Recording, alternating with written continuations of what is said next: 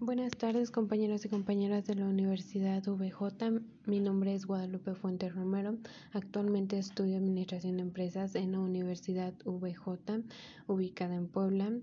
El tema que les voy a hablar esta tarde es sobre documentar. La documentación es la ciencia que consiste en documentar y se encuentra identificada en el proceso de información que otorgará datos específicos sobre un tema eh, determinado. De acuerdo a esto, puede identificarse como una técnica instrumental y auxiliar para lograr informar a numerosas personas sobre un tema en específico. Un documento no es más que un texto redactado que tiene la finalidad de servir de soporte para el relato de una circunstancia. También se puede describir como una carta que contenga datos que debe tener ciertos datos identificados para comprobar una información.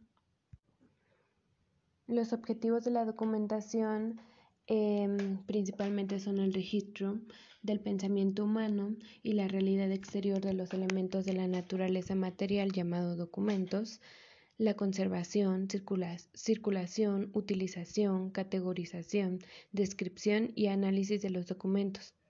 La elaboración de documentos más complejos son a partir de documentos simples, así como la integración de conjuntos de documentos que ayuda a los documentos particulares.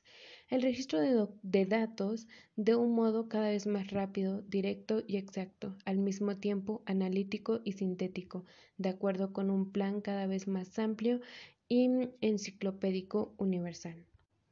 Y eso sería todo por hoy. Muchas gracias.